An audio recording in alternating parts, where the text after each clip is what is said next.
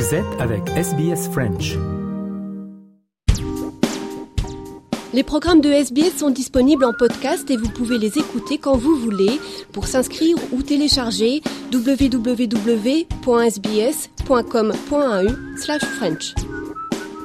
Focus euh, politique cette semaine et à huit mois du référendum, eh bien la Yes Campaign pour euh, une voix euh, indigène au Parlement australien a été officiellement lancée à Adélaïde jeudi dernier. Elle démarre avec une aide financière de 5 millions de dollars offerte par la fondation Paul Ramsey. Les explications, Patricia Meunier. Ça y est, elle a démarré. La Yes Campaign, la campagne pour instaurer une voix indigène au Parlement australien, a été officiellement lancée jeudi dernier au Tendania National Aboriginal Cultural Institute à Adelaide. On écoute Philip Sanders, directeur du Tendania Institute. This is a moment in history to be embraced by all Australians. Collectively, let's change the nation's birth certificate to make A greater nation.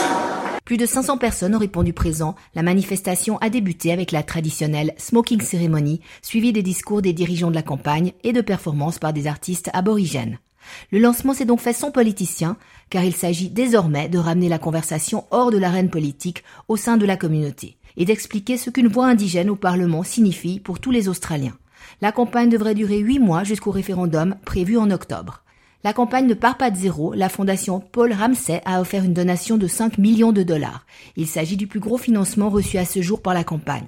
Le directeur de la campagne, Dean Parkin, a expliqué que cette aide financière allait permettre de porter leur message à travers les différentes communautés du pays au cours de ces prochains mois. On l'écoute. So we've had uh, community networks, alliances, organisations and individuals from across the country, all supporters of a successful yes vote on a voice to parliament. Come together here in Adelaide to hear about what people are doing around the country, um, getting clear on what the strategy is and really getting them ready to go out and campaign in the communities that they come from. Si le Premier ministre Anthony Albanese n'était pas présent au lancement officiel de la Yes Campaign, il n'est pas pour autant resté silencieux. Il critique l'opposition pour leur position contre ce référendum. En effet, les détracteurs du référendum ont déjà commencé leur travail en annonçant leur propre campagne en janvier dernier. Peter Dutton is showing uh, that uh, he wants to uh, create as much confusion and is doing nothing that would indicate that his starting point is okay, how do we work on this together? How do we get this done together?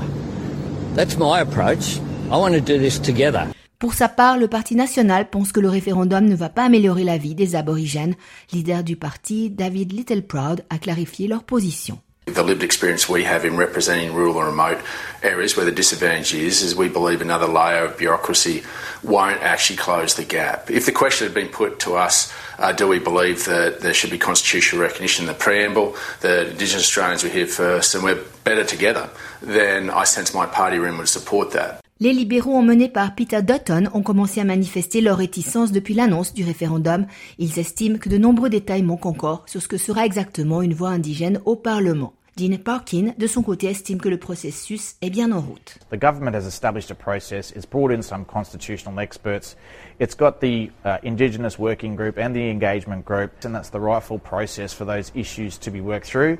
And then obviously, this has still got to go to the Parliament. The Parliament will see what the the referendum bill looks like, and there'll be further opportunities for submissions and so forth. Au final, ce référendum va bien plus loin que la simple politique. Il touche directement la communauté. Lorsque les Australiens iront voter, il ne s'agira pas de faire de la politique, mais plutôt de décider ce qu'ils veulent pour leur pays.